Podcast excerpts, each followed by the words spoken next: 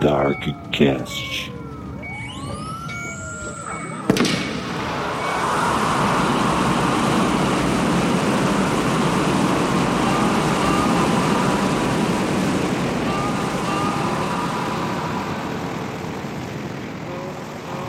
Vamos lá, bloco 2. Inclusão e diversidade no RPG. É, Bruno, qual, qual é o nosso primeiro tópico? Bem, uh, tem, são duas perguntas uh, diferentes, mas só que eu acho que a gente pode englobar ela numa mesma resposta, né? Que uh, o que é diversidade e o que é representatividade, né? para quem ainda pode estar com dúvida sobre isso. É, diversidade eu falei um pouco no começo, ou seja, é quando você tem uh, as diferenças sendo respeitadas, né? Ou seja, é, entra na diversidade étnica, de gênero, de, de, orientação sexual, da própria questão emocional, que é uma coisa que eu não falei no começo, ou seja, uh, você pode ter orientação sexual e hoje em dia a gente tem a questão romântica ou emocional, que é uh, a pessoa pode ser homoafetiva e bissexual, né? Então, nem sempre uma coisa está necessariamente ligada à outra. É, então, a diversidade entra um pouco nesse contexto de se respeitar que exista qualquer tipo de pessoa sob qualquer tipo de, de viés e que isso tá ok, que isso não é nada monstruoso, não é nada absurdo, Uh, que a pessoa que, sei lá, que é gay, por exemplo, não vai querer te pegar a, a força, entendeu? Tipo, não, a pessoa, como qualquer outra, com padrões, não é necessariamente uma pessoa que vai uh, se atrair por qualquer pessoa simplesmente porque é de um gênero. Assim, né? Porque muita, muita gente acha, né? Ah, a mulher lésbica vai se atrair por qualquer mulher. Não, é assim. Uh, aí a própria questão de representatividade é justamente quando pessoas que são somente consideradas minorias, mas que não são necessariamente minorias sociais uh, na sociedade, ou seja, às vezes é um grupo significativo de pessoas, uh, só que na sociedade elas acabam sendo minorizadas através da cultura, e aí é onde a representatividade é importante. Quando você tem pouca representatividade de um grupo, esse grupo acaba sendo minorizado na mídia, por exemplo. Você não tem essa pessoa aparecendo nos comerciais, você não tem essa pessoa aparecendo na televisão, você não tem representatividade de modo geral. E, ou pior, às vezes você tem uma representatividade negativa, que é o caso principalmente de mulheres trans, porque o homem trans é invisibilizado. Tipo, ele não tem representatividade na mídia. Geralmente, quando alguém vai colocar alguma coisa sobre homem trans, geralmente falam que é uma lésbica masculinizada e acabou. É, não que elas também não existam. No máximo é, filho então, da Gretchen. Na... Exatamente, que é que, que agora se manifestou e tipo, eu achei legal ter essa, essa manifestação, porque é um dos poucos casos, eu acho que eu vi fora isso, vi uma outra vez na TV assim, um homem trans aparecendo, João Neri aparecendo. Então, umas coisas assim. Mas uh, é raro a gente ter esse tipo de aparição, esse tipo de situação uh, colocada. E com a mulher trans, não, ela é muito mais comum na mídia, só que de formas degradantes. Ou, no mínimo, de formas superficiais. Então, geralmente é a modelo, ou é a pessoa que, que se prostituía, ou, na, na, ou é o alívio cômico, ou seja, aquela que por não ser passável, as pessoas dão risada, tipo, ah, é o homem de saia, é o homem de. é a mulher de barba, sabe? Então é pior do que não ter representatividade em alguns casos. Tem até aquela, aquilo que você falou no primeiro bloco, né? De, de serem muitas vezes atores cis fazendo o personagem em questão. Sim, Isso ainda... acontece, ainda acontece muito, porque quando você pensa em ator cis, você pensa, ah, tudo bem, além de ter a questão de roubar o protagonismo das atrizes trans, roubar o papel né, das atrizes trans, já é pouco, uh, ainda tem a questão de que você está assumindo que um cara se um cara é melhor, se um cara é melhor para fazer o papel, de repente talvez porque você queira dar uma visão uh, mais, uma visão menos real da coisa. Ou seja, talvez, sabe, pra gente ficar aquela bias de que às vezes você não quer que realmente dá a voz para as pessoas trans. É, não só isso, eu acho que rola uma outra coisa também, que é a questão de se afirma que aqui, aquilo é só um personagem, aquilo não é uma pessoa. Aquilo é um uhum, personagem que aquele ator tá fazendo. Aquilo realmente não existe. Exatamente. É só um personagem, Ou uma não... roupa que aquele ator tá usando naquele momento. É, e isso é, isso é um problema. Então, entre várias coisas. Tem o um argumento, né, que muitas pessoas falam, olha, uh, mas uma mulher trans, de repente, não ia querer fazer o papel dela antes da transição.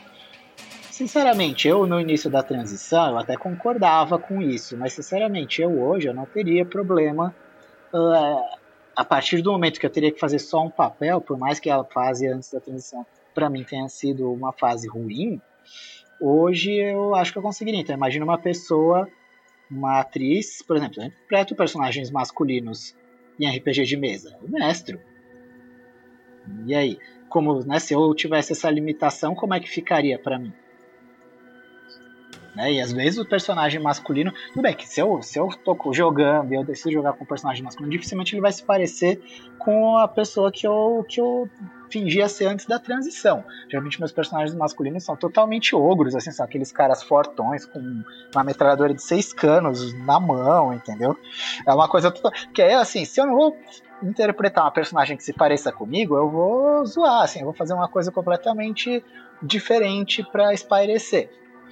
Uh, mas eu não teria problema se eu estou mestrando, de repente aparece um, um, cara que é meio afeminado, elegante e tal, que até poderia ser uma pessoa trans antes da transição, não teria problema em colocar tá. na mesa. E como você responde, assim, o argumento que surge esse argumento, então, né? É que é você, você mesmo estaria fazendo nesses casos um, uma versão exagerada de masculinidade, uma versão cômica de masculinidade quando você está fazendo esses personagens ultramachos? Bom, no meu caso, nem sempre o personagem é cômico. Às vezes as pessoas podem achar cômico, uh, mas é o, assim, é os meus personagens geralmente são muito baseados em pessoas que eu já conheci. Hum, interessante.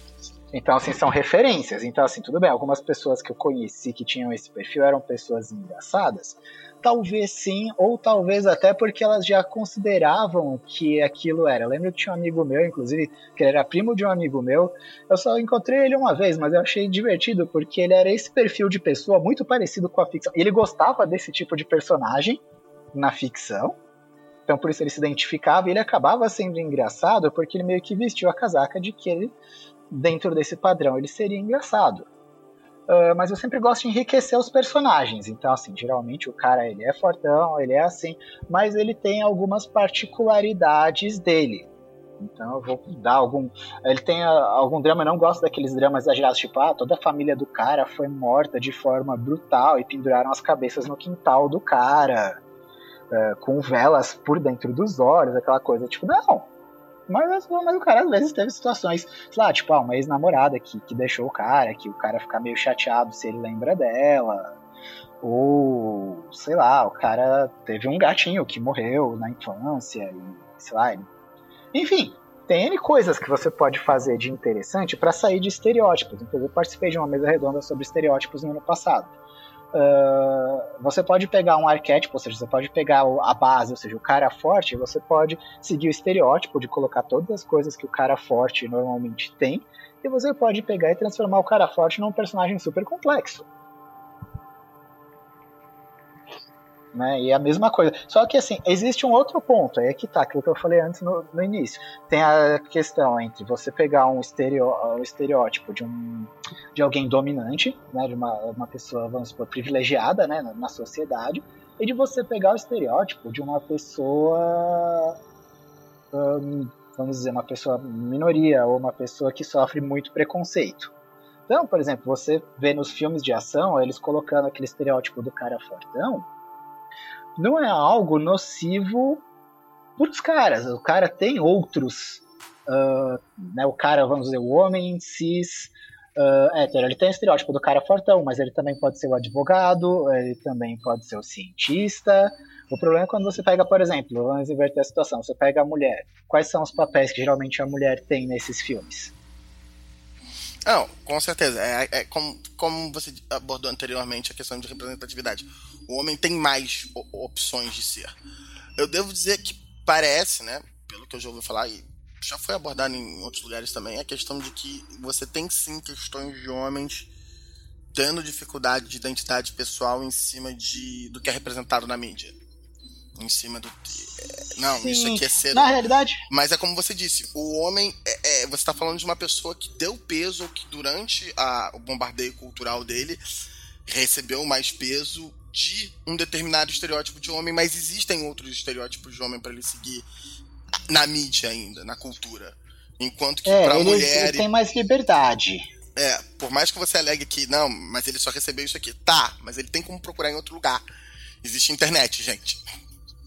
Não, e mesmo fora da internet, assim, a, a questão muitas vezes, é até interessante, já vi muitas a, amigas que são hétero ou bi, que falam, né, o estereótipo que reproduzem do homem na mídia não condiz com o que eu gosto. Então, na verdade, quem a, a variável é quem traçou o estereótipo para os homens não foram as mulheres. As mulheres estão, as mulheres que acabam principalmente procurando o padrão que a mídia dita, muitas vezes estão lá reproduzindo um padrão que elas foram ensinadas é. uh, que era o melhor. Né? Se a gente for pensar antigamente, pegando a antiguidade mesmo, ali épocas de dominação e tal. Pô, quem que definiu os padrões de que o, qual era o melhor padrão de homem? Era o cara que era forte, que ele era rico, que ele tinha exércitos e ele defendeu, ele falou, ó, ou você fica com, comigo porque eu sou o cara que tem o poder, ou eu mato você e mato o carinha fraquinho que você gosta. É a diferença entre é, objetificação e idealização. Uhum, exatamente. E a mulher nunca teve essa escolha até, vamos dizer, até pouco tempo. A mulher tinha simplesmente que seguir, tipo, ok, então tá, ou eu fico com o cara ou eu morro. Então as que realmente achavam o cara absurdo morriam as outras acabavam ficando e aceitando e Selecionamos geneticamente as mulheres mais submissas. É. Mais ou menos isso, é, é mais ou menos por aí. E as outras deram, enfim, acabaram decidindo pelos caminhos difíceis. Né? Ao, aos poucos a gente vai lutando, vai resistindo, principalmente as que gostam de mulher, ou seja, aquela que fala, não, não gosto nem do cara fraquinho, eu gosto de mulher, pô. Como, como fazer, né? Sim é, é, é a questão. É, eu gostei de você ter abordado. Foram. Enquanto é, você alega, ah, mas tem modelo para todo mundo, né? Todo mundo tem padronização surreal. Todo mundo tem padronização surreal. A diferença é que os homens é que estipularam uma padronização social para todo o resto. Exatamente. E quando você pensa, por exemplo, questão étnica também é a mesma coisa. Hoje você tem um pouco mais de variedade de personagens negros? Tem. Mas quem ainda domina o mercado? E mesmo assim. No Ocidente. Mesmo, né? que, mesmo você alegando que tem alguma, varia, alguma variedade de personagens negros, foi depois de muita luta. Sim, eu nem vou entrar, por exemplo, personagens trans. Às vezes, quando o pessoal pergunta, fala, ah, tem alguma personagem trans do cinema com quem você se identifique? Curiosamente, no cinema, a personagem com quem eu mais me identifico é uma vilã do filme O Protetor, do. Uh, que é com Tony Jaa, né? Que é um filme de artes marciais. É uma vilã super cruel e tal, mas assim, ela é a personagem trans mais capaz, estratégica. Ela chega a lutar no final do filme e tal. Apesar de entrar um pouco no estereótipo, ela luta com uma roupa de, de látex e tal, com uma roupa de couro, com usando um chicote para lutar com o cara. Uh, isso é um pouco, isso eu achei um pouco de estereótipo, mas no geral, assim, o modo como ela se comporta, o, o estilo dela, eu achei muito legal. Saiu um pouco daquela coisa, ah, a mulher que se prostitui, a mulher trans que se prostitui, ou a mulher trans que tá lá só pela sexualidade. Não, ela sofre transfobia, ela elimina as pessoas que são transfóbicas com ela de uma forma muito foda. uh, mas não fica naquela coisa só como a vida dela é sofrida, não. Como a vida dela é sofrida, mas ela, por ser vilã, acaba sendo uma personagem capaz também. Eu preferia que fosse uma heroína, mas. É um começo. Assim, é um passo. É, é um passo. Assim, é uma personagem que eu gostei, pelo menos por ela ter essa coisa de, de ter o poder. Uh, e é uma personagem que sobrevive, então ela faz o que ela precisa para sobreviver. É uma família preconceituosa, uma família de máfia preconceituosa. E. Ela não é uma tá vítima, lá. ela escolhe qual é. Ela tem uma opção discutível, mas ela escolhe o que, que ela quer fazer, como ela vai sobreviver. Exatamente, ela inclusive escolhe as vítimas dela. Não só é vítima, como ela faz as vítimas dela dentro do contexto. Mas fica aquela pergunta, né? Será que ela efetivamente seria uma vilã se não for, não viesse do background dela? Então é uma personagem que ela tem dentro. Ela teve até mais desenvolvimento do que muitos vilões de filme de artes marciais costumam ter. Por conta de ser trans. Justo. É, depois passa o link do filme, por favor, que eu só encontrei o The Equalizer do Denzel Washington. É, então, tem o. Uh, se você for procurar pelo Tony Jaa, você vai achar. Tony Jaa, ele tem o filme Ong Bak, por exemplo. E pelo Ong Bak Nossa, esse ator, nossa, esse ator é de foda. Então, é, esse filme segue mais ou menos a mesma lógica, inclusive do Ong Bak, tem os mesmos atores, uh, contracenando, é uma história similar, só que em vez de terem roubado a cabeça do Buda da, da vila dele, da estátua da vila dele, roubaram ele, os elefantinhos dele pra levar pra um restaurante exótico. tá, encontrei. É, essa depois. moça é a, ela assim acaba, ela é filha do, do cara da máfia, ela vai subindo na máfia né, pelos seus próprios meios, digamos assim. Eu não vou dar os spoilers do, rolê. Você teria assim um top 5 de personagens trans? É, Olha, de filmes, uh... etc. Então, muitos das personagens trans que eu gosto acabam sendo da de mídia alternativa. Justo. Se contar. Uh, por exemplo, tem a, a, em primeiro lugar uma personagem que eu amo muito, que é a Delise Bordello e as Piratas do Espaço, que é a Fran. Que é uma personagem trans maravilhosa, ela é uma, da, é uma das piratas. Uh, ela é uma trans. Inclusive, ela coleciona Transformers como eu. Ela usa blush, como eu, e ela é durona, ela, é uma ex, ela era ex-policial antes da, da, transição dela. Tem uma história que mostra que ela era é, do exército ou da polícia espacial. E ela era patrulheira, então ela luta muito bem artes marciais, enquanto as outras meninas geralmente estão usando armas de fogo, geralmente ela usa, usa as mãos nuas ou usa armas de contato direto. Fazer um comentário uh, sobre isso. Uh, eu li essa HQ e essa HQ é demais. E recentemente lançou uh, Liz Bordello 2. Então, deem uma olhada que deve estar tá legal. Sim. Inclusive tem uma fanart minha no Lizzie Bordello 2. Nossa, que bacana. que eu fiz em pixel art, inclusive. Foi uma artezinha que eu fiz para quando eu fiz a minha resenha do Lizzie Bordello, quando eu comprei o volume 1, eu fiz uma resenha e fiz uma, uma pixel art com um posterzinho da, da, da HQ.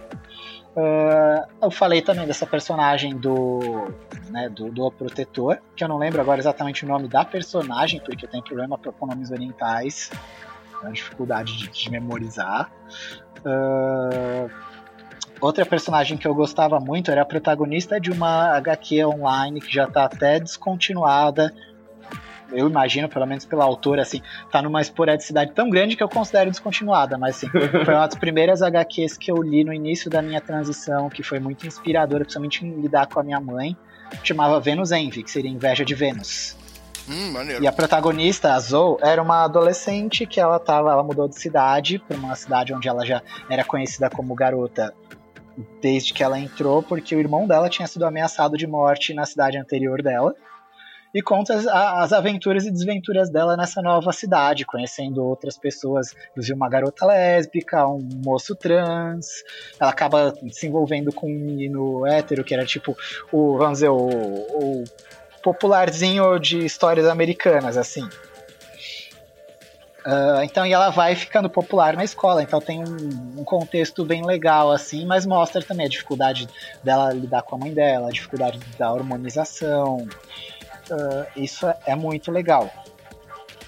Uh, personagens trans que eu gosto. Uh, gostei do contexto que é uma personagem assim, que na verdade não se tem até uma formação, seria uma personagem trans, mas no contexto quase não binário, que seria a Flea de Chrono Trigger, que era uma bruxa, uma, uma maga, a serviço do Magos. E quando os personagens vão enfrentar, tipo, eles veem uma menina e eles falam, ah, e eles pegam e falam, você, né, tipo, uh, você é uma menina, tá, alguma coisa, e ela pega e fala: Não, não sou uma mulher.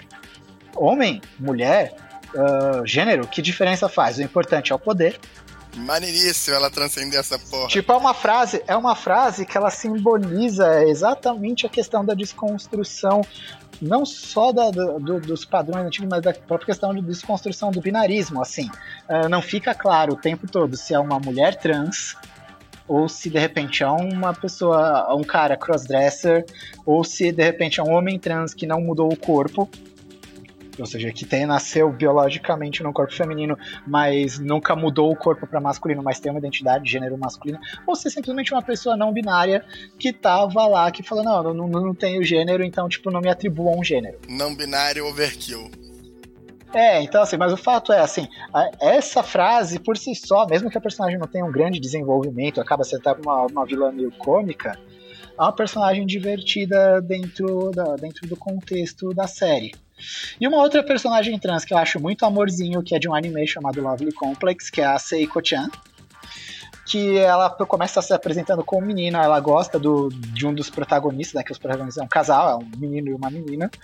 E inclusive gera muito ciúme na outra menina, porque a outra menina é enorme e o menino é baixinho, por isso que chama Lovely Complex, né? O, é um casal que se gostam, mas eles são melhores amigos, então eles só descobrem, tipo, lá pro final da série que se gostam.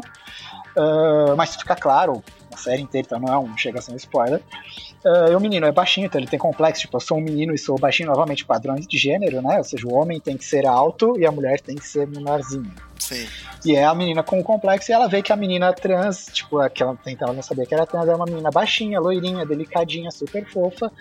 Até que chega um ponto onde se descobre que a menina vai pra enfermaria, acho que ela passa mal, e se descobre que ela é uma menina trans na, na série todo mundo uh, reconhece ela como menina, então fala, não, mas você é um menino tal, ela pega e fala, tá, mas eu não quero ser, não é o que, não é porque todo mundo diz que eu sou um menino, que eu nasci num corpo de menino que eu tenho que ser um menino, eu vivo como uma menina, eu quero me sentir uma, eu me sinto uma menina e tal, tanto que pro final da série, se bem lembra, ela até acaba ficando com outro personagem, ou dá a entender pelo menos que ela tá de casalzinho com outro personagem mais pra frente. Então, assim, eu diria que de um top 5 seria mais ou menos isso. É, alguma opinião sobre o personagem de Sandman, o a Desejo? Então, eu nunca cheguei a ler muito. Eu li algumas side histórias, algumas coisas de, de Neil Gaiman, mas justamente essa pegada eu conheço mais por amigas que curtem, que já me falaram. Uh, mas eu parto do princípio que desejo vem da ideia de, de incubos, sucubos. Uh, e partindo desse conceito, seriam. Uh, seriam vertentes onde você tem a personificação de um sentimento.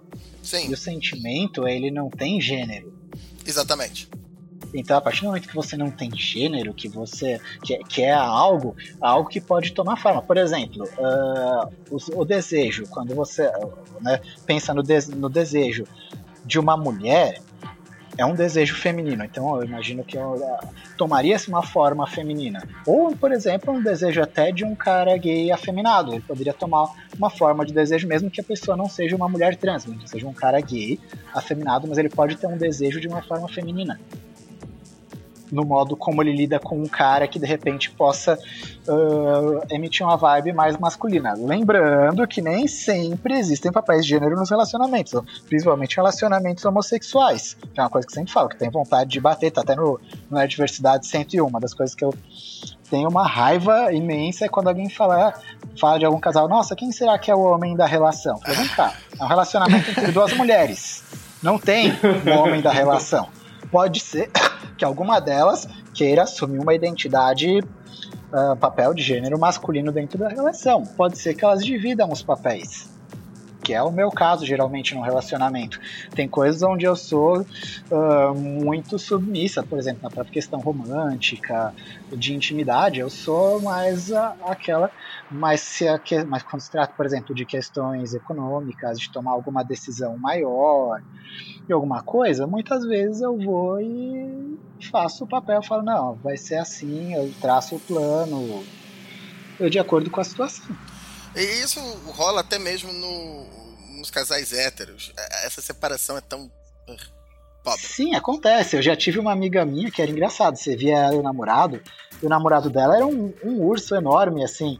E você ia conversar com os dois, o cara quase não falava, ele só falava geralmente quando era algo pertinente ao que ele achava que estava tudo ok para ela. Ele dificilmente contrariava ela em qualquer coisa, que inclusive ela falou. Uma das coisas que eu gosto nele é que apesar dele ser grandão, ele não é um cara que me faz sentir ameaçada, porque basicamente o que eu falar, ele ele aceita, entendeu?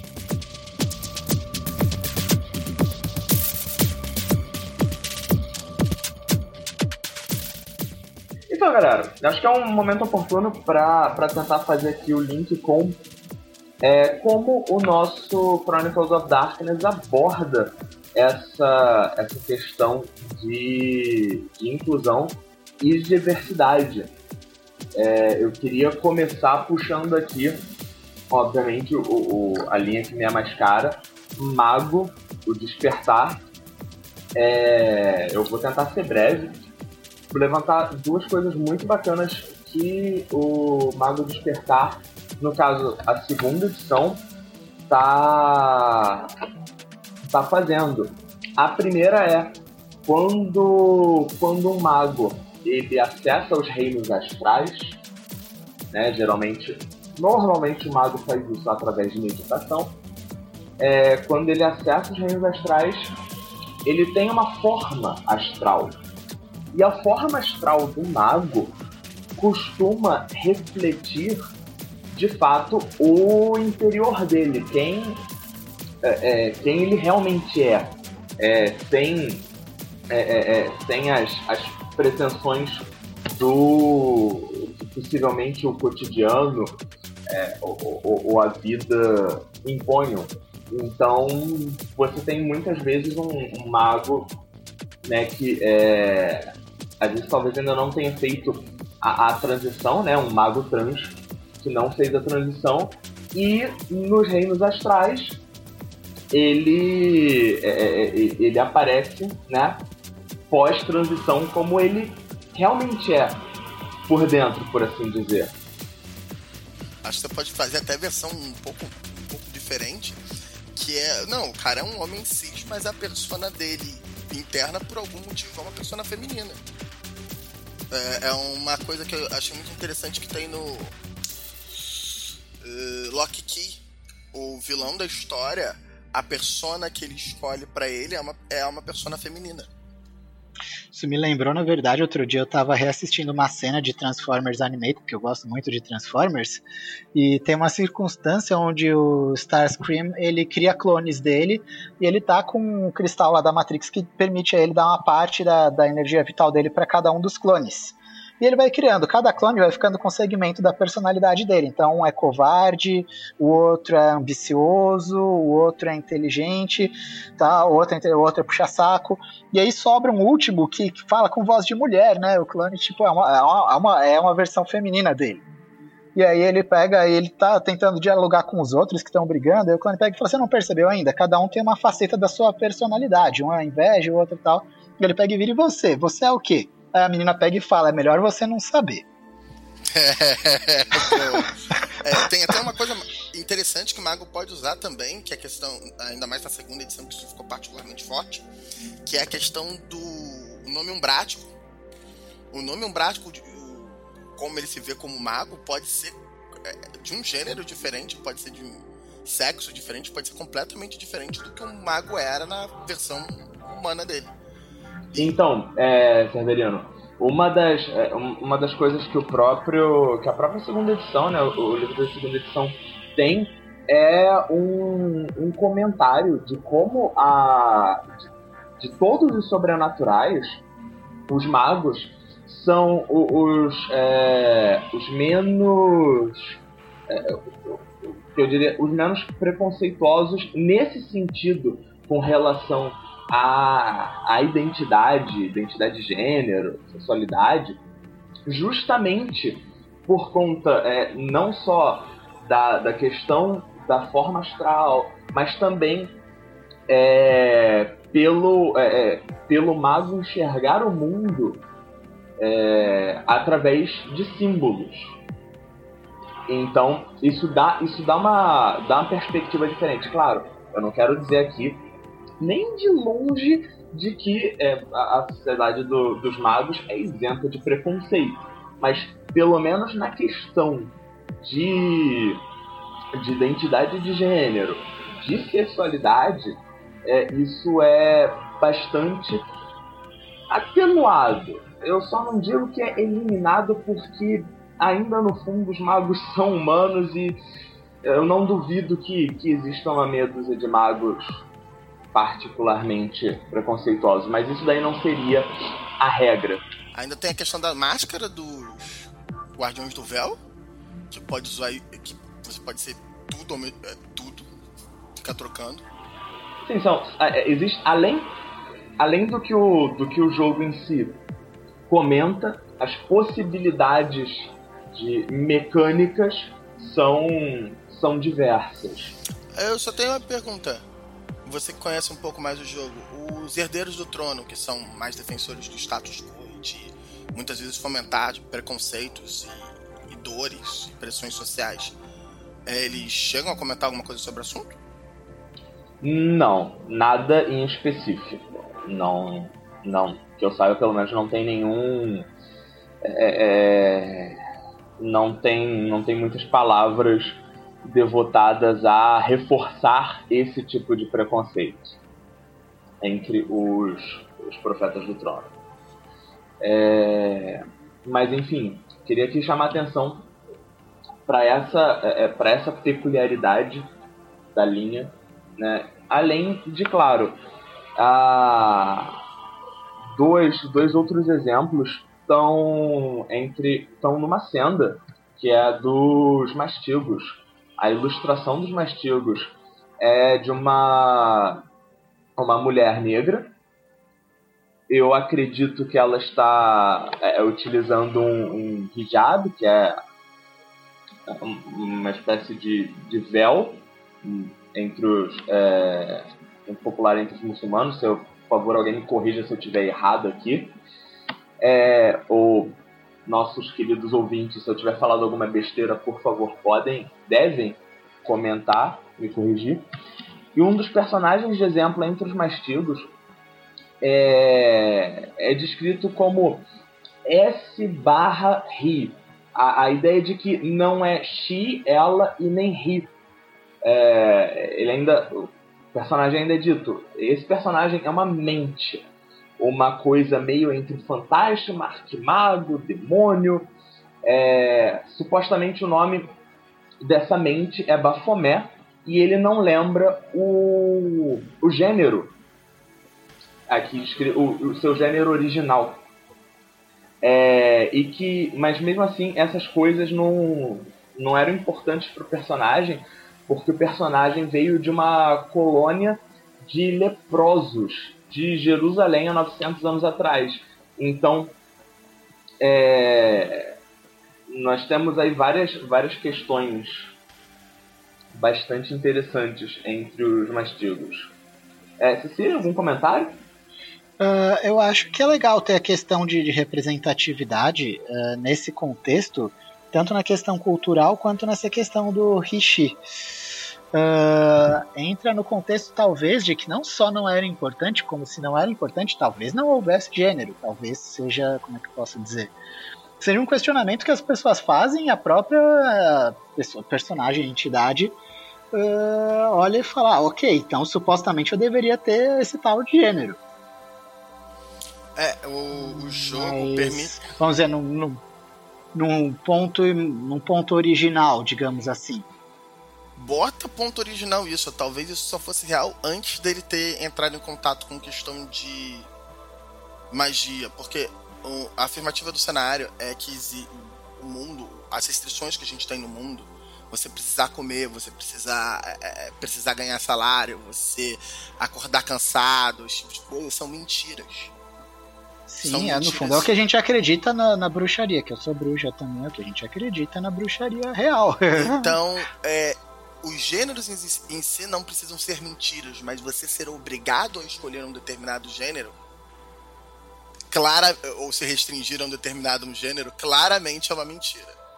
Sim, aí entra também a própria questão. É, o sexo, tudo bem, a partir do momento que você está num corpo físico, aquele sexo é verdadeiro dentro do plano físico, no corpo físico. Mas a partir do momento que você não tem o corpo físico, que é, acho que vocês até falaram, do corpo astral, né? Sim. Uh, o corpo astral é o que você quiser, sei lá. Eu imagino, eu não sei como é dentro do cenário, mas, sei lá, dependendo dos cenários onde eu já vi, por exemplo, que existe projeção astral, seu corpo astral pode ser um dragão, ou pode ser um papagaio, Sim, é, é comum esse tipo de coisa. O mago especificamente tende a fazer corpos astrais mais humanoides. Por questões dele. Justamente porque tem uma questão sobre mago que ele reforça a questão de ser um humano. Uhum. Mas não seria impensável um mago é, ir para um lado mais animista da coisa, especialmente os magos ligados a espírito. É isso que eu penso. Cecília, talvez você vai, vai gostar de saber que na mesma no mesmo quadrinho fala de como os magos têm, têm uma aceitação muito maior de questões de gênero e sexualidade. Eles ainda comentam que, né, historicamente, a, a magia entre os adormecidos, ou seja, né, os não magos, humanos, é, sempre foram um refúgio para pessoas transgênero e não binárias em muitas culturas. Sim, na verdade, se vocês forem ver em termos reais, uh, na cultura dos xamãs, uh, principalmente né, os nativos norte-americanos, eles têm uma ideia de que pessoas trans são pessoas especiais, elas são veneradas lá. Porque eles consideram que são pessoas de dois espíritos. Ou seja, tipo, a pessoa nasceu com um corpo, mas com um gênero que não se der com aquele corpo, então supostamente, sei lá, uma parte, o espírito, vamos dizer, terreno dela, né, o espírito do corpo dela, uh, é um e o espírito do espírito mesmo da parte mística etérea dela é outro, então ela é uma pessoa especial, uma pessoa que consegue ver a coisa pelos dois ângulos. Aproveitando o gancho, o Dark Eras, que é o é suplemento é anterior, é, anterior ao, ao, Mago, ele chega a abordar exatamente isso quando ele fala sobre os Aztecas. Ele discute, é, aparentemente, os astecas parece que tem algumas divindades e tinha um esquema de sacerdócio relacionado à questão de transe, de ter as do, os dois gêneros, as duas sexualidades e etc. O Dark Eras, muita, quase todo, muitos capítulos ele faz a discussão de gênero, porque ele aborda período feudal japonês, os três reinos chineses da Ásia, é, questão do Alexandre o Grande, é, Idade da Pedra, colonização americana. Eles vão para tudo. Tem até uma passagem muito interessante, se não me engano, é na parte da até mais recente de da quebra é, do período de quebra da bolsa americana, 1900 e pouquinho, início do século 20, que é, é, que é sobre os prometinhos, que eles falam que os prometinhos, a questão de sexualidade deles, de gênero e de sexualidade, é baseada na verdade nos humanos que eles estão simulando. Que os Prometianos eles são criados. Eles come é, eles estão tentando se tornar humanos. Então, justamente porque eles estão tentando se tornar humanos, há que, coisas que a gente. Coisas que para o convívio humano são reflexivas, que é você ter um papel de gênero, etc. Para eles é algo que eles estão tentando aprender. Basicamente, eles estão se esforçando para ser preconceituosos ou para terem visões mais fechadas. É, isso é bizarro. Mas eu imagino que quando uma sociedade. É, tem uma coisa, inclusive, sobre Transformers que acabou acontecendo e meio que foi apagado da, da HQ, que os Cybertronianos não tinham gênero, né, os personagens, lá, os robôs Cybertron não tinham gênero, porque eles são máquinas, e o, e o gênero teria sido introduzido na cultura deles por um cara chamado Giraxus, que ele viu os gêneros nas culturas dos outros planetas e ele achou que de repente seria legal pra caramba introduzir isso e tipo fazer experimentos, tipo tentar ver que que, que faria um Cybertroniano reconhecer o outro como um gênero diferente. Interessante. Por simplesmente por. Tudo bem que no caso, por simplesmente por tédio. Ou seja, é aquela coisa, eu acho que entra no contexto. Quando você tem uma, uma liberdade muito grande, mas você é uma raça que ainda tá presa por algum tipo de sentimento, rola um tédio, rola uma coisa tipo, cara, a gente não tem conflito. Bora lá caçar alguma diferença pra. Vamos arranjar um problema, treta. né? Estamos com um pouco problema demais. Vamos arranjar. eu acho que é a própria humanidade não é muito diferente. Porque tudo bem, a gente pega as diferenças que a gente já tem. Uh, mas são diferenças que muitas vezes. Oh, vou dar um exemplo para vocês: questão de não binário. Hoje em dia, não binários são muito discriminados no meio trans, inclusive. Por quê? Porque assim, é uma forma deles colocar, de, que muitas pessoas veem, né? De colocar alguém abaixo de si. E aí você deixa de estar tá no, no, embaixo, né? O que, outro dia eu vi uma teoria também dizendo que muitas vezes no meio nerd as meninas são discriminadas porque muitas vezes os caras que discriminam as meninas uh, eram discriminados e eles procuram alguém para estar tá abaixo deles. É, alguém que está em minoria. E é engraçado que é, é um jeito de se, é, de se estruturar em cima do padrão anterior que você está sendo contra. É porque o, o padrão de sociedade machista, ou questão de cla classes sociais, qualquer coisa que você queira usar anterior que a gente está tentando quebrar, é, aí a gente quebra e, reestrutura, e aí reestrutura os mesmos termos anteriores com novos nomes. Aí, tipo, não, a gente, a gente quebrou com feudalismo, com realeza. Nós fizemos o questão de. Estamos brincando de mercado. Aí a gente reestrutura com um sistema de cargos em cima de realeza e questão de é, cargos em cima de É a revolução dos bichos. É, a revolução, revolução dos, bichos, dos bichos, exatamente. Coisa, coisa linda. Coisa retarda. Chega a dar raiva não, aquele é, livro. É muito tosco, mas é o que acontece. Infelizmente é o que acontece. Eu diria que não é nem por uma questão de. É, é como é que se chama? Não é nem por uma questão de malícia por uma questão de que é o que você está acostumado. Você está acostumado com, com uma sociedade em que tem gente embaixo e gente em cima. É, eu diria que até. Não diria nem só malícia, eu diria que é parte do instinto do ser humano. Ninguém quer estar tá por baixo. É aquela coisa do medo. Se você tem medo de faltar alguma coisa, você quer sempre o bem para você, para seu, para sua prole, para sua família, e é isso aí. Então, uh, pelo por esse medo, é o que eu falo, medo é a fonte da ganância, uma porrada de outras coisas. As pessoas temem. Uh, por que, que muita gente, por exemplo, muitas religiões pregam preconceito contra, sei lá, questões de diversidade de gênero ou diversidade de orientação sexual? Porque eles precisam de inimigos. Uh, teve um pastor, inclusive, eu não lembro se foi de Macedo, mas algum pastor aí de alguma religião uma vez falou claramente, ele falou, não, a gente precisa dar inimigos pro povo, porque se o povo não tiver inimigos, eles não vão botar fé que a gente vai estar tá lutando contra o demônio. É, a gente precisa, a gente precisa inventar um pau e uma cenoura. Uhum, exatamente, você tem que ter um, você tem que ter um, um motivo para você precisar da defesa daquelas pessoas senão elas não vão ter uma razão para te, te proteger. Então, se elas não podem te proteger, elas vão viver do quê? Já que eles não querem realmente fazer um, vamos dizer, um trabalho que, que eles acham, não, eles querem te proteger. Que nem aqueles mafiosos que cobram segurança, sabe? É, é. É.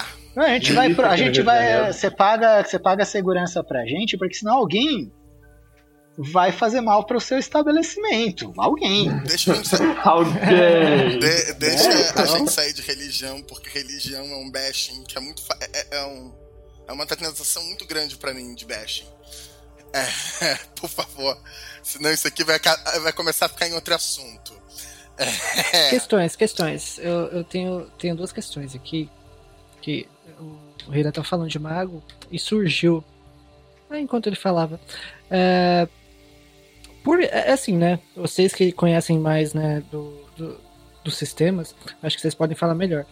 Uh, por que na edição de 20 anos de Mago Ascensão teve um bloco que falava sobre né, identidade de gênero, uh, mas por que isso não, por exemplo, não tem na, no Chronicles of Darkness? Vocês têm alguma ideia? Sei lá? Porque em Mago Ascensão isso é visto como algo novo. Em Mago o Despertar isso é visto como padrão. É que nem tecnologia em Mago Ascensão. Mago Ascensão, tecnologia é vista como algo novo, algo que é diferente de magia. E aí tem a magia, que é os tecnocratas, né? E tem a diferença de paradigma, etc.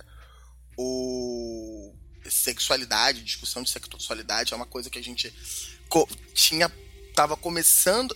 Teve, teve antes, mas na década de 90 ainda não tinha se tornado totalmente nas ruas. Não estava claro para todo mundo. Enquanto, na, enquanto no ano 2000 e nessa última, nesse, nessa última década que a gente tem tido, né, no nosso tempo atual, isso virou uma discussão extremamente importante e permanente na mídia.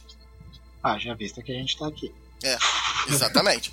O... É, e é necessário estarmos aqui. Os termos da, é, de discussão na ascensão são diferentes.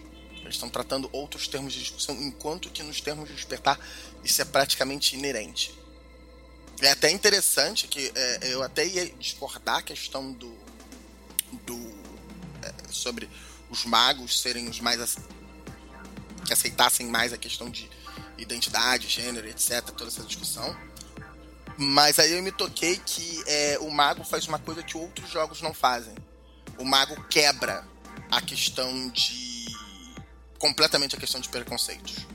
O lobisomem, você vai ter uma discussão muito boa de é, transgênero, mas ele se, ainda se prende à ideia de binarismo. Ele se, é, ele se prende à ideia de homem e mulher. Você pode trabalhar esse homem e mulher como você quiser, entendeu? Pode ser dois homens, dois homens, duas mulheres, ou, ou eles podem eles podem ficar trocando, você pode fazer o que quiser, mas ele, o papel binário dentro do lobisomem é claro, que é representado pelo lobo e a lua. A gente não sabe qual é o gênero de cada um dos dois, mas é, um, é uma brincadeira binária. é, Pedro, é, o Demon, o Demon também tem uma discussão sobre isso. É, fala. Tipo. É, não. O mago quebra, o, que, o mago quebra isso. O mago não tem que, não precisa brincar do binário. É, se, se por um lado, né, realmente, o lobisomem tem a questão. A palavra binário é uma palavra muito é, é, importante para o jogo lobisomem, né? Essa coisa entre carne e espírito, entre pai lobo e a lua. Não sei se isso é, é, é pelo menos para a maioria dos jogadores, é, a, é, é, isso também seria algo que estaria sendo reforçado na parte de, de gênero e sexualidade. O texto inteiro de Lobisomem trata com os dois gêneros, o tempo todo. Você tem a questão dos Wolf-Blooded, você trata os, as filhas do, do lobo, os filhos da lua a mesmo questão sobre o, o lobo e a, e a lua, eles chegam a brincar com a questão de troca de gênero dos dois. Na primeira edição você se referia a mãe lobo e pai lua. Na segunda edição é lobo e lua, porque não porque eles não tenham gêneros, mas sim porque provavelmente rolava a transposição. Você tem poderes, eh, você tem poder, o poder no jogo exclusivo para você trocar de sexo. É, em lobisomem, que a gente tinha começado, você tem a questão de brincadeira com a identidade de homem e de mulher e a questão de papéis dos dois. É uma coisa extremamente presente no livro, porque a ideia de brincar com dois extremos é uma coisa presente no livro. E é bem interessante que é, eles afirmam, não, os dois extremos existem, você está sempre o tempo todo entre os dois extremos, mas nunca é bom ficar num extremo por muito tempo. Que é a ideia do, da própria harmonia do jogo, que o objetivo é você ficar no meio, não ficar nem muito carnal, nem muito espiritual. O... Você tem a questão de como o jogo trata é, o tempo todo, ele se refere à questão de sexo, a questão do pai, lobo, do pai lobo e da mãe lua na primeira edição, que na segunda edição eles começaram a poder fazer troca, mas eles quase sempre estão se referindo por gênero. Você tem a questão no Wolf-Blooded das filhos do lobo, os filhos da lua, justamente fazendo uma referência em cima de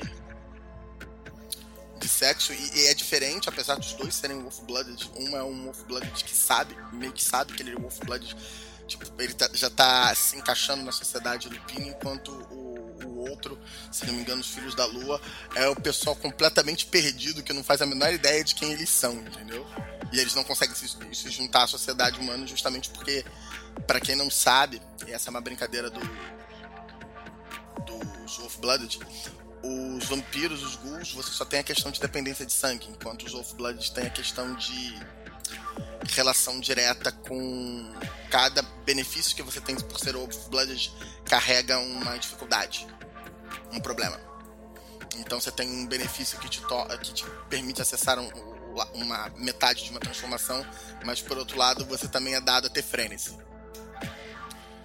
É, e uma coisa que eu achei particularmente interessante em Lobisomem sobre questão de aceitação, né, e representatividade, discussão, é a questão de gravidez.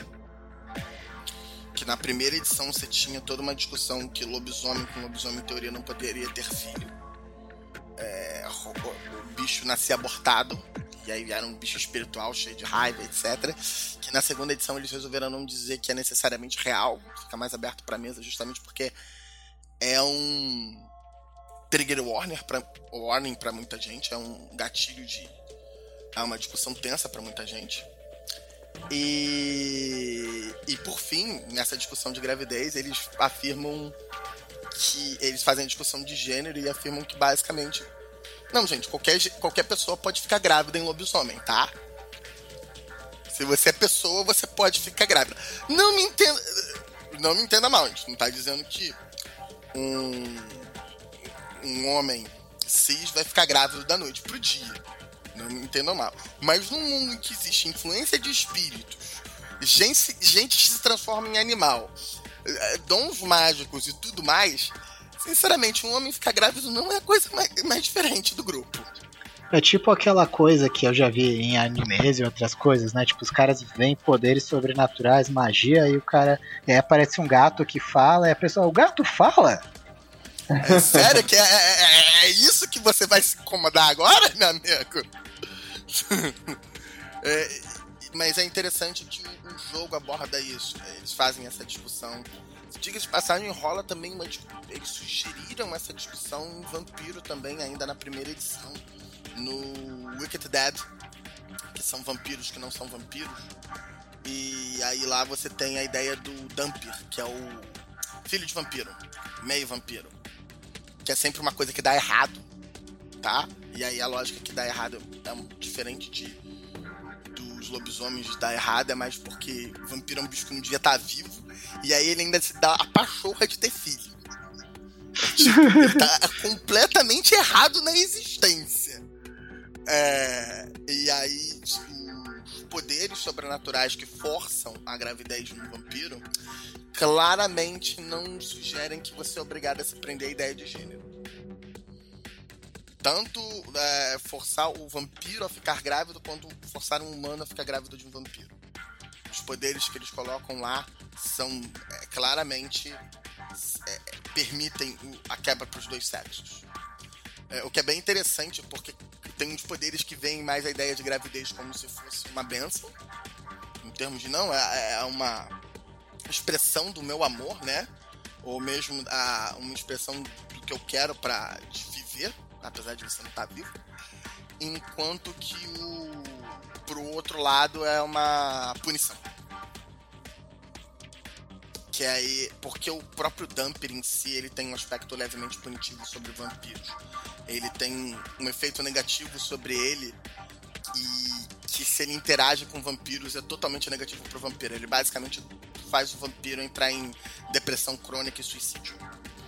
É, é, Cecília, você é, mesmo em, em, mídia padrão, você tem aquele negócio do vampiro entrar em frenesi, né? Do vampiro ser tomado pelos instintos Sim. dele né? Sim. É aquele, e aí ele também é tomado pelos instintos quando ele tá com fome, quando ele tá com. quando ele tá, sabe que o sol vai nascer, e etc.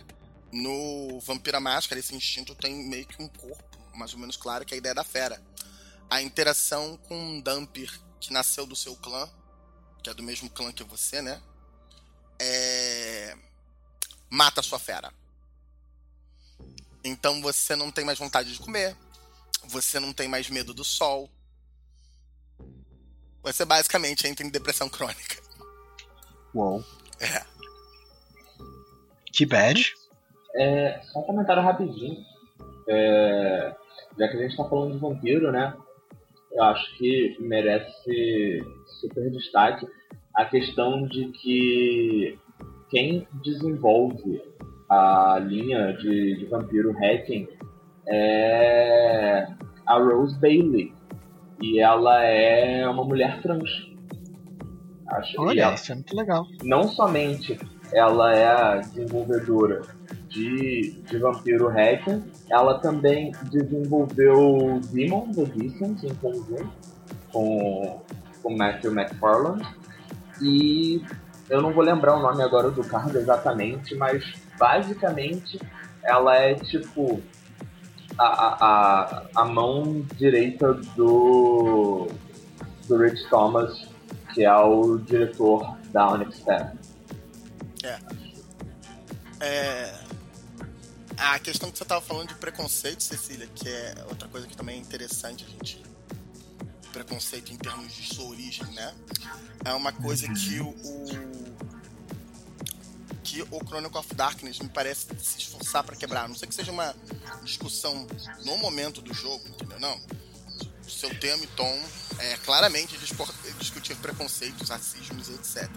E você tem até uma cidade particularmente xenófoba na descrição, da, na descrição que é, meio que quer, cabe isso. Mas no caso do. Especialmente nos vampiros, que isso era mais claro, né? A questão de você ser odiado pelo seu clã, não. Os Ventura é tudo. É, é tudo safado no, no Chronicle of Darkness, a agenda do personagem não é dada pelo clã. No Hack. Oh. É dada pelas organizações. Existem organizações de vampiros, os Covenants. Então, os. Não me entenda mal. Tem ainda um preconceito em cima dos clãs e etc.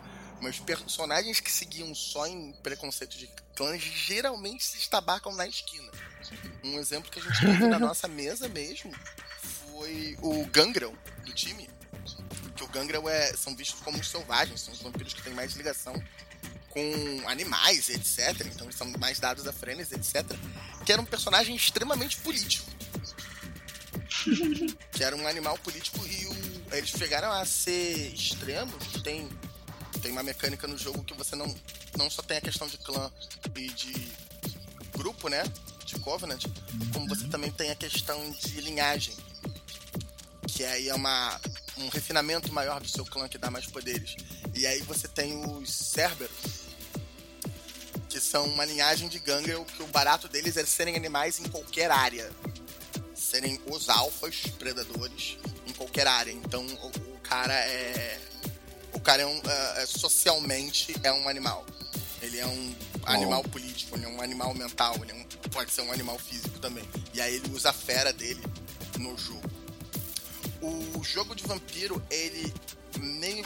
ele faz uma coisa bem estranha. Que eu senti nos, nos, meus, nos meus jogadores. Tem, até mesmo nos meus jogadores, mesmo não sendo essa proposta. A não ser que o personagem faça questão de afirmar, não, eu sou, eu tenho uma determinada orientação sexual, que geralmente acontece em vampiro é a, é a orientação sexual ficar um pouco mais maleável. Que basicamente o propósito é sangue. Eu ia lançar essa questão. É. é. Você tem, você tem vampiros em que a questão de sexualidade faz parte da alimentação, não entenda mal.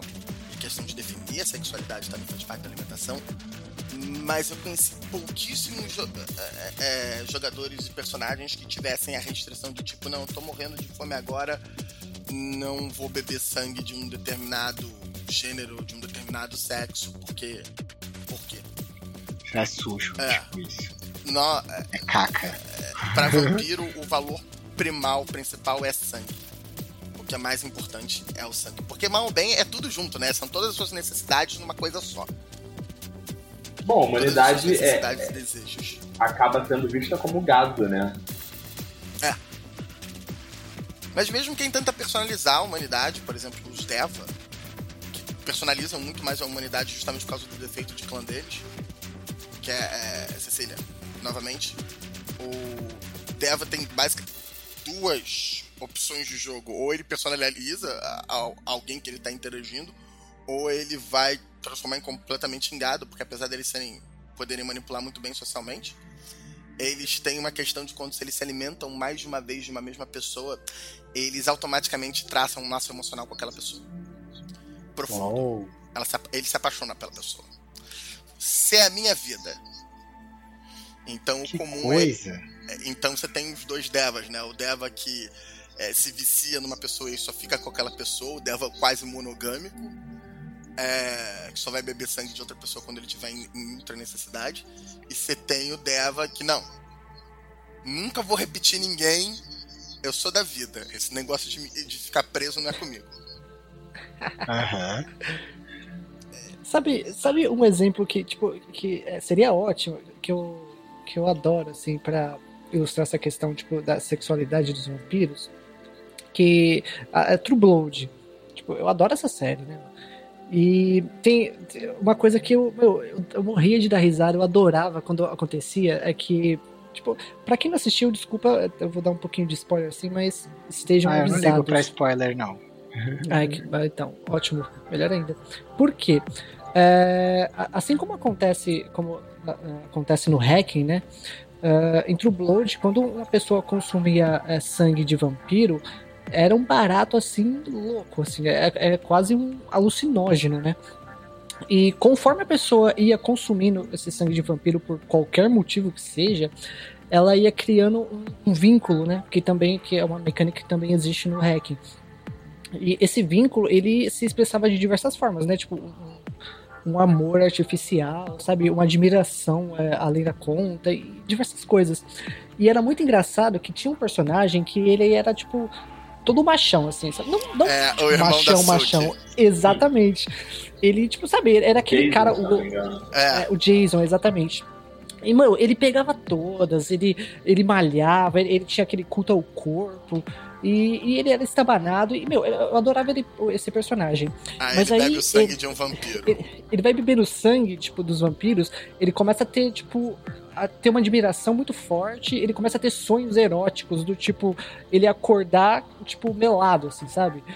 E ele fala, caralho, velho, e, tipo, foi ótimo, assim, mas ele não quer admitir que aquilo foi ótimo, sabe? Por esse vínculo que ele criou. E eu, eu acho que. Eu acho engraçado que vampiro é super isso que, o- que o Pedro falou. Eu, eu, não- eu não tenho costume de abordar, tipo, sexualidade praticamente em mesa nenhuma. Sabe? Ah, eu acho que se você tem oportunidade de enfrentar dragões e, e saquear tesouros, cara, tipo, acho que sexualidade não importa muito.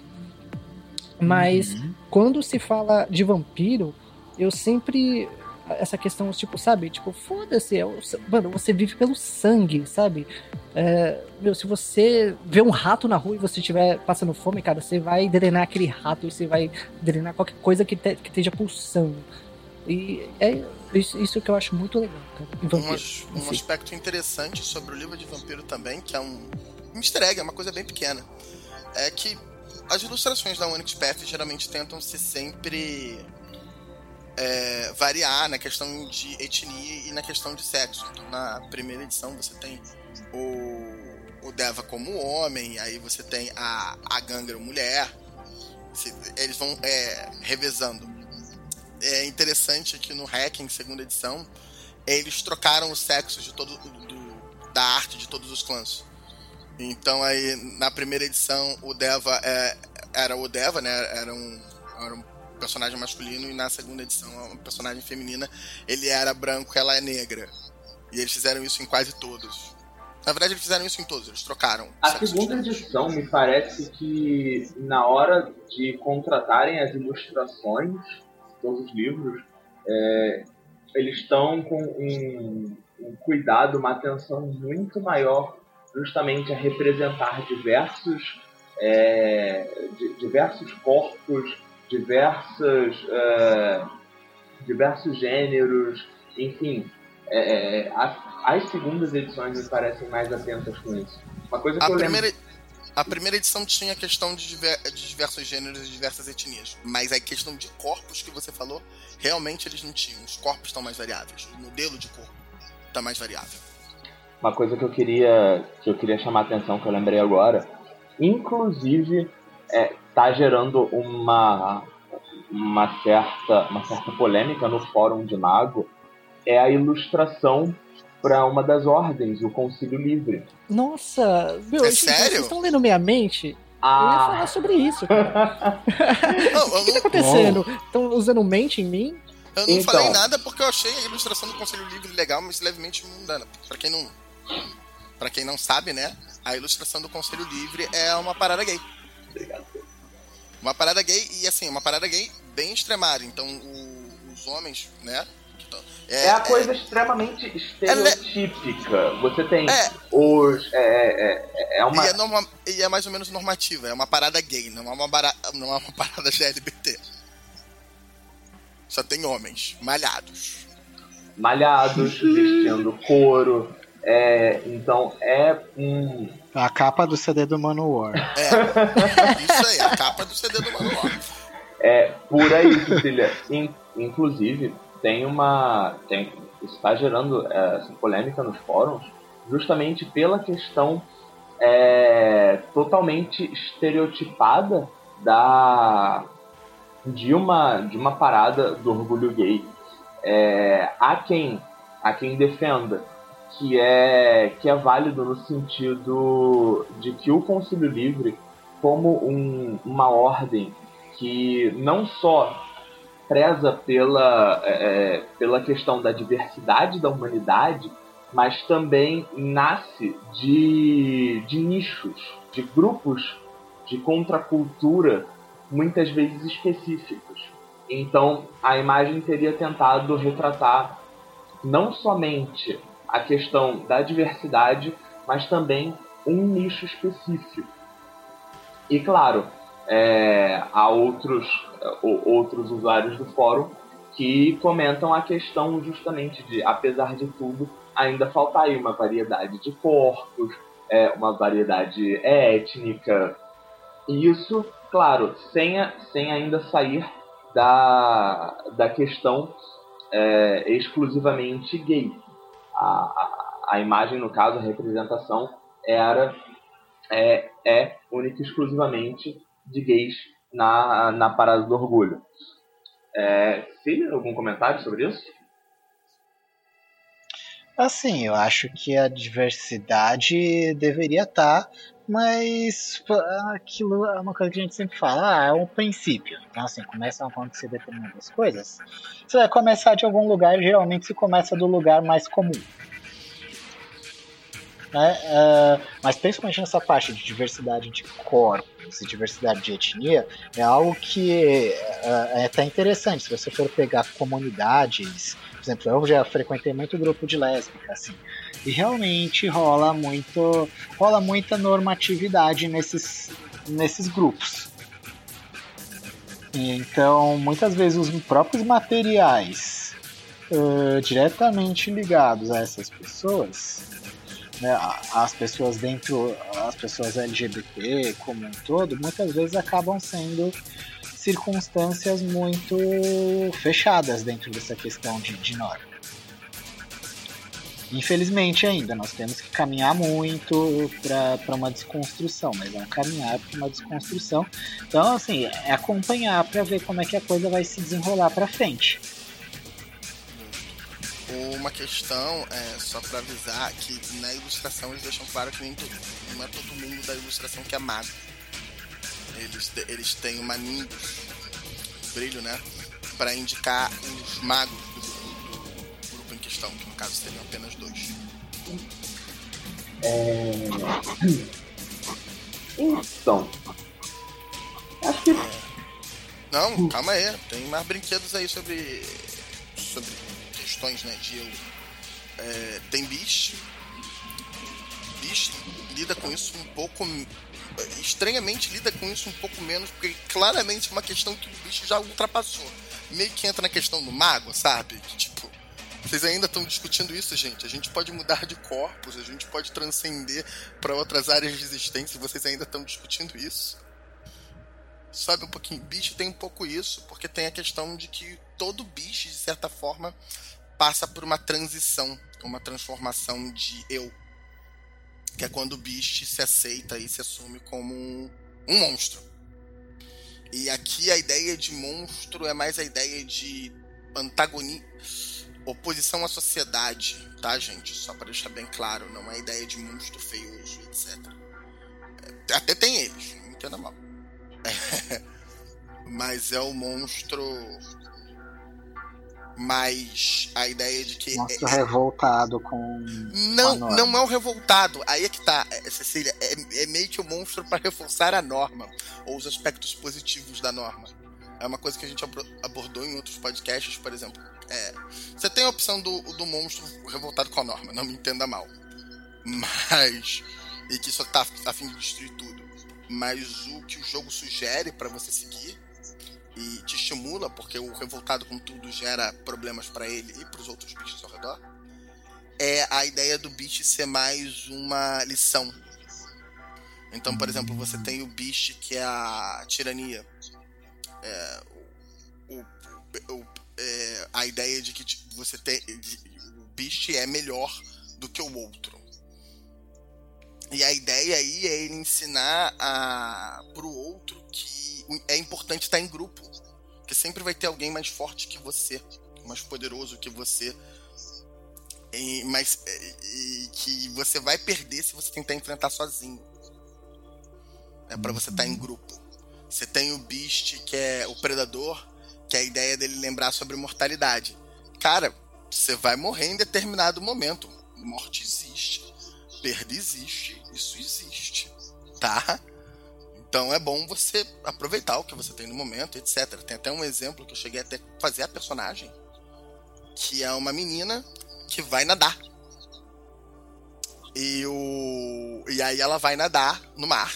E aí ela começa a se afogar. E aí, você... e aí as pessoas que estão na praia vão salvar a menina, né? Que isso, pessoa frágil, não sei o quê. Todos aqueles estereótipos clássicos a pessoa vai até o, o, o cara, a pessoa vai até a menina para salvar ela e aí a menina tá some. Nada para baixo some de vez e aí a pessoa acha que a menina morreu. A Uou. bicha e o monstro aí é a menina, ela se alimenta do cara é, é perceber que ele não foi capaz de salvar outra pessoa. Nossa, isso é da hora. É. O bicho tem a questão de aceitação, mas, novamente, eu acho que questão de gênero, transexualidade, simplesmente é uma coisa que ele quebra pra cima. É tipo, eu sou um gigante, eu sou um dragão. É como o lance da desejo que eu falei mais cedo. É. É uma coisa que vai além, então tá além. É. Pura simplesmente. O último jogo da segunda edição, que eu acho que também brinca muito disso, pelo menos que já saiu, é o Demon que você usa disfarces humanos e você pode ter múltiplas identidades humanas. E aí tem a questão do quanto o demônio que era um anjo e caiu se identifica com a identidade que ele está no momento. Hum. Então você tem a questão desde o demônio ter múltiplas identidades e ficar trocando porque ele nunca está satisfeito, ou ele tem um disfarce favorito, ou ele. É, entendeu? É uma brincadeira interessante para Demon. Até porque originalmente os, os demônios, quando eles eram anjos, né? Eles eram essencialmente o que a gente chamaria de robôs. De, enfim, eram seres que tinham uma programação, que tinham uma tarefa e executavam ela é, é, é quadradinho. Aí alguma coisa faz esse, esse anjo cair e ele ganha, ganha consciência, ganha vontade própria e mas ele ainda tem seus poderes e parte, parte dos poderes até para conseguir fugir do Deus Máquina, que era o seu, seu criador, barra dono, barra. Enfim. É fazer isso como o Cerverino mencionou. Assumir identidades humanas, quer é, independente de quais sejam. É particularmente engraçado que o questão de impacto emocional, questão de impacto sobre ter frio, ter calor, etc., é uma coisa que quem sente não é exatamente o demônio, mas sim o disfarce. O demônio sente essas coisas através do disfarce. Então Nossa. tem a questão do demônio experienciar a questão da química do amor, né? Questão de serotonina, endorfina, etc., através de um disfarce masculino, através de um disfarce feminino, através de um disfarce trans uhum. não binário, etc. E claramente a sensação dele seria diferente, porque o disfarce em si é uma coisa diferente. Então você tem a questão. É, é, da, como você disse, da, da sua amiga, né, com um namorado grande, a questão que tem muito comum para mulher, que é a questão de, de, de se sentir segura com uma outra pessoa, precisar se sentir segura, etc que não necessariamente um disfarce masculino teria comumente. Uhum. E aí ele ter padrões diferentes de amor e de sensações com essas pessoas.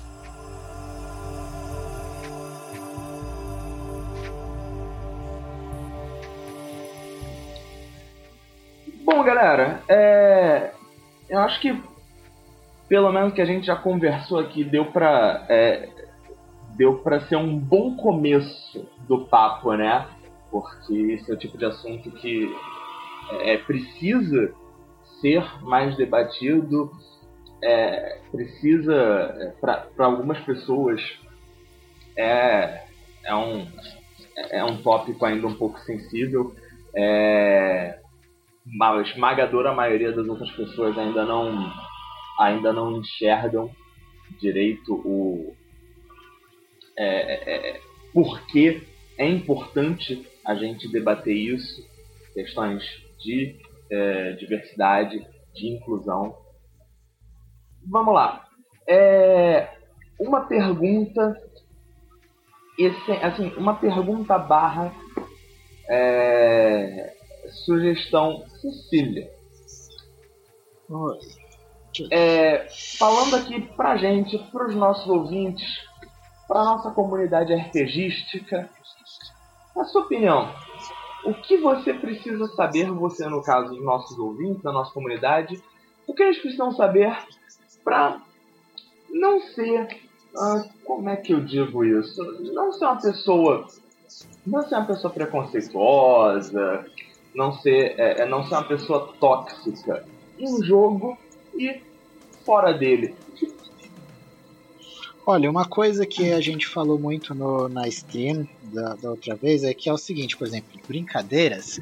A brincadeira legal é aquela que não ofende ninguém. Então, ah, mas é só uma brincadeira, não. Mesmo que seja uma brincadeira, se ofendeu alguém é problemático. A outra é o seguinte: se determinada pessoa que é de um grupo ao qual você não pertence, por exemplo, uma pessoa negra falou com uma pessoa branca, uma pessoa trans falou com uma pessoa cis, etc., uh, apontou que algo é ofensivo, não.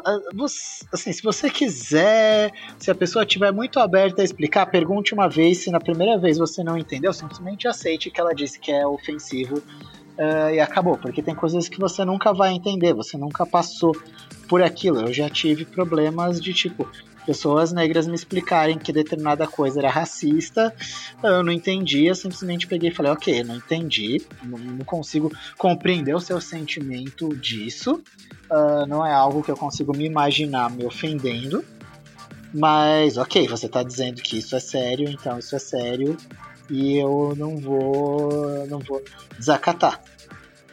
Porque é aquela pessoa que está sofrendo, é, ela que tem o lugar de fala, como a gente costuma dizer, né? Então essa é são duas coisas. É, o resto é muito cada caso é um caso, na dúvida pergunte. É melhor perguntar do que simplesmente sair falando uh, algo que é absurdo, né? Ou que vai simplesmente machucar alguém. Então, na dúvida, pergunte. É a melhor coisa da vida é isso. Sempre falo, já falei isso no, na minha coluna mais de uma vez. Não, não sabe como é que é, como é que pessoas vão reagir, pode perguntar. No máximo, a pessoa vai ficar constrangida no, né, em alguma coisa, mas é melhor do que você constranger ela diretamente ofendendo ou insultando e sem querer, porque né, às vezes a ideia nem era essa e a pessoa e acaba que a gente fala uma determinada coisa sem saber uma coisa que você tinha dúvida e poderia ter perguntado. É, Bruno, alguma coisa? Uh, bem, eu acho que eu não tenho muito a, a, falar sobre isso, né? Acho que a Cecília tipo, falou bem mesmo o que eu queria falar. É, eu acho que é uma grande questão de respeito, né? É, se, se você realizou alguma piada ou fez alguma coisa que deixou uma pessoa desconfortável e ela sinalizou isso, é, procurar entender e, e, respeitar, né, cara? Você. É, é, é, o mínimo que eu acho que a gente deve para qualquer pessoa, né? Essa questão do respeito. E é, escutar, né? É, é, ouvir mais o, que, o que essas pessoas têm a dizer, tentar, sabe, e procurar sobre, sobre essas questões porque aí você pode acabar é, encontrando coisas em si mesmo, assim, que você percebe, porra, tipo, realmente, eu, tipo, eu sou um babaca, sabe? E é legal, é legal você é, se, como que, como que dizem, né? Como que fala bastante por aí, é você se problematizar, então você se desconstruir, né? É, é bacana esse processo. É. Pode falar, né? Sim, é. Eu acho que é muito importante você ter noção de que não é porque você tá numa posição confortável, numa posição de segurança, que a outra pessoa também está. É, é muito fácil é, ter alguém fazendo piada com alguma coisa que você gosta, ou alguma parte da sua identidade, e você não ligar ou você participar da piada quando você está numa posição favorável a você. Isso não é verdade para outra pessoa, não precisa ser verdade para outra pessoa. E por muitas vezes, quando você está falando de grupos que estão em minoria nas áreas onde você está, geralmente isso não é verdade. É, antes da gente encerrar aqui, eu a gente queria abrir um, um espaço para para quaisquer é, quaisquer dicas, recomendações assim, que você tenha, alguma alguma divulgação que filha para o pessoal queira, é, é, é, queira, sei lá, estar contigo, conhecer seu trabalho, jogar contigo, enfim, seja. Uh, pra, olha, sim, eu escrevo para o site do, do Minas Nerds, uh, participo também do grupo, então, assim, o grupo é só para meninas, só para mulheres, uh, cis ou não, uh, não tem problema, né? Já visto faço parte do, do conselho. Uh, escrevo para a coluna Nerd Diversidade, então meus textos estão lá no Nerd Diversidade, só digitar lá Minas Nerds. Vocês vão achar. e a coluna é Nerd Diversidade, está dentro de comportamento. E fora isso, o meu trabalho tem a minha página no Facebook, que é Ceci Honey, Honey de Mel. Ceci Honey Pixels tem lá as minhas artes, pixel art, ou algumas coisas dos meus projetos que estão envolvendo o meu cenário. De vez em quando eu posto lá. Então, um projeto de uh, quadrinhos feitos em pixel art para o futuro. Quem sabe aí a questão de, de algum sistema, alguma coisa realmente sendo derivada, derivada ou combinada com o cenário. Por que não? É, só para avisar, a gente vai ter todos esses links no Uhum. No nosso blog, é, logo embaixo para vocês lerem, clicarem para facilitar a vida de vocês. E a gente também vai colocar alguns outros de sobre o assunto que valem a pena ser vistos. O, a própria Cecília chegou a participar do Papo de Mestre, que foi um papo de mestre particularmente interessante sobre o assunto. Bem, isso aí, né? Acho que a gente encerrou esse Darkcast. Boa noite. Aqui quem fala é Dante Oliveira. Boa noite, pessoal. Quem fala é Bruno Venâncio e até a próxima. Boa noite e até a próxima.